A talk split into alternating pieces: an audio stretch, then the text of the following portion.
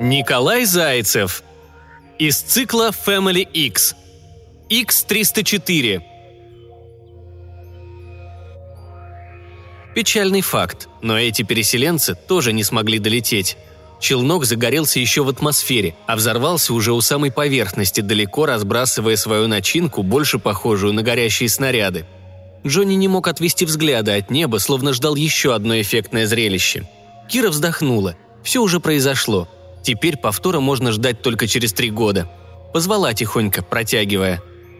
«Джонни!» Ее голос походил на мелодичный колокольчик.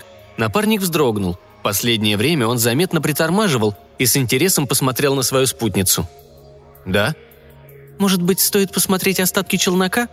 Он внимательно выслушал и погрузился в раздумье. Через некоторое время отмер. «Ты так думаешь?» Кира закатила глаза. «Да, я так думаю». «Тогда пошли скорее. Почему мы теряем время?» И друг бросился вперед, так что напарница по ожиданию переселенцев еле за ним поспевала. Вокруг трещали объятые пламенем деревья. Знойный воздух плавил зелень, сворачивая ее в черные трубочки, но они стремительно лезли в самый эпицентр. «Туда!» – кричал Джонни, и Кира подчинялась, хотя ей не нравилось вечное пограничное состояние старшего, то полное бездействие, то стремительные атаки. Кажется, раньше он был не такой, но Кира уже не помнила, каким друг был изначально. Пламя бушевало, пожирая вокруг себя поваленный челноком дикий лес. Джонни рыскал среди обломков, переворачивая капсулы, стволы, в надежде найти что-то стоящее, и его уже было не остановить в бестолковом порыве. Теперь наступил черед замереть Кире, осмотреться и оценить обстановку. Друг продолжал двигаться в пожаре, сея хаос. Кира подняла руку и послала сигнал, указывая направление, но Джонни не заметил команды, увлеченный своим действием, бестолковым поиском. «Я сейчас! Я сейчас!» – кричал он. «Я обязательно найду! Я посвящу свою находку тебе!»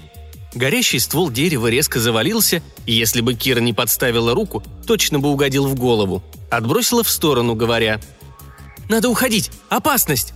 Джонни, как обычно, замер в самый неподходящий момент, решив отключиться. Может, перегрелся? Надо думать, такое пламя вокруг. «Джонни!» – мелодичным колокольчиком позвала друга Кира. Тот сразу отмер. Резко наклонился, поднимая в вытянутых руках 200-килограммовую капсулу с тройной защитой. «Вот!» – сказал спокойным голосом старшей команды. «Я нашел! Есть жизнь!» «Жизнь?» – неуверенно переспросила Кира и в три прыжка оказалась рядом. Она смотрела на датчики и понимала, что Джонни на этот раз не ошибся. «Посмотрим?» «Ты хочешь загубить жизнь? Пожар для нее опасен». «Для нас же не опасен», – возразил Джонни. Кира не стала спорить, перехватила капсулу и прыжками стала выходить из локальной опасной зоны. Сзади плелся напарник. Как обычно, силы покинули его в самое неподходящее время. «Ну, Кира!» – звал он. «Ну, Кира, куда ты так торопишься?» Она не отвечала, и только километров через пять, пока не оказалась на большом лугу вдали от пожара, прекратила прыжки. Через два часа показался несчастный Джонни, который еле волочил ноги. Кира довольно улыбнулась. Свои-то батареи она успела за это время зарядить полностью. «Ну, Кира», – начал напарник. «Ну, Джонни», – передразнила его напарница.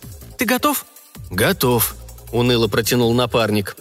Кира принялась вскрывать защитные коконы, активно помогая себе руками. Металл легко рвался. Джонни качал головой, несколько раз показывая на кнопки, но своенравная подруга поступала по-своему. Давно не видел ее в таком нетерпении – Перед третьей оболочкой остановилась и перед тем, как воспользоваться кнопками, неуверенно сказала «Слишком маленький для жизни, совсем крохотный». «Но там есть жизнь!» Джонни кивнул на датчик. «Открывай!» Кира нажала на кнопку. Крышка с шипением отошла вверх, и друзья одновременно заглянули вовнутрь. «Жизнь? Человек?» – вскричал Джонни, рассматривая маленькое существо. Кира осуждающе посмотрела на него и покачала головой – но как он мог забыть инструкции? «Человек?» – настаивал Джонни, и в голосе его слышалась надежда. «С хвостом?» – хмыкнула Кира. «У человека нет хвоста». «У этого есть», – уверенно сказал друг, кивая на существо, которое начало приходить в себя, вытягиваясь и выпуская из мохнатых конечностей костяные иглы. «Нет, это не человек». «Тогда кто?» Кира пожала плечами. «Не знаю. Знания отсутствуют». «У любой жизни должно быть имя», Мохнатое существо, удивленно взирая на двух киборгов, села в ложе и на всякий случай оскалилась, злобно зашипев, начав бить себя по бокам хвостом. «Хвост», – многозначительно сказал Джонни. «Приветствуем тебя, жизнь». Существо оскалилось еще больше, показывая крохотные зубки, выгибая спину. «Опасная», – на всякий случай сделал заключение напарник. «Нет, боится». «Переведи, что говорит». «Не могу». «Ты же лингвист. Это жизнь. Переведи». Джонни вздохнул. Иногда напарница такая упрямая. «Это не человек. Нет такого языка». «Тогда как мы узнаем его имя?» «Пока оно не скажет само, не узнаем». «Печально», — Джонни вздохнул. «Будем звать его просто «Жизнь»?» «Это банально», — фыркнула Кира. «Тогда как?» Напарница задумалась. «Х-304», — неуверенно предложила она. «Отличная мысль», — оживился Джонни. «Дорогой Х-304, мы приветствуем тебя в конечной точке переселения. Ты первое существо за тысячу лет, которому удалось проникнуть сквозь атмосферу. В честь тебя мы приготовим пир. Самое время пойти на базу. Как тебе такая мысль, Х-304? Идем, да пребудет с тобой жизнь». Существо, потеряв интерес к говорящим и спорящим киборгам, подняло лапу и принялось себя облизывать.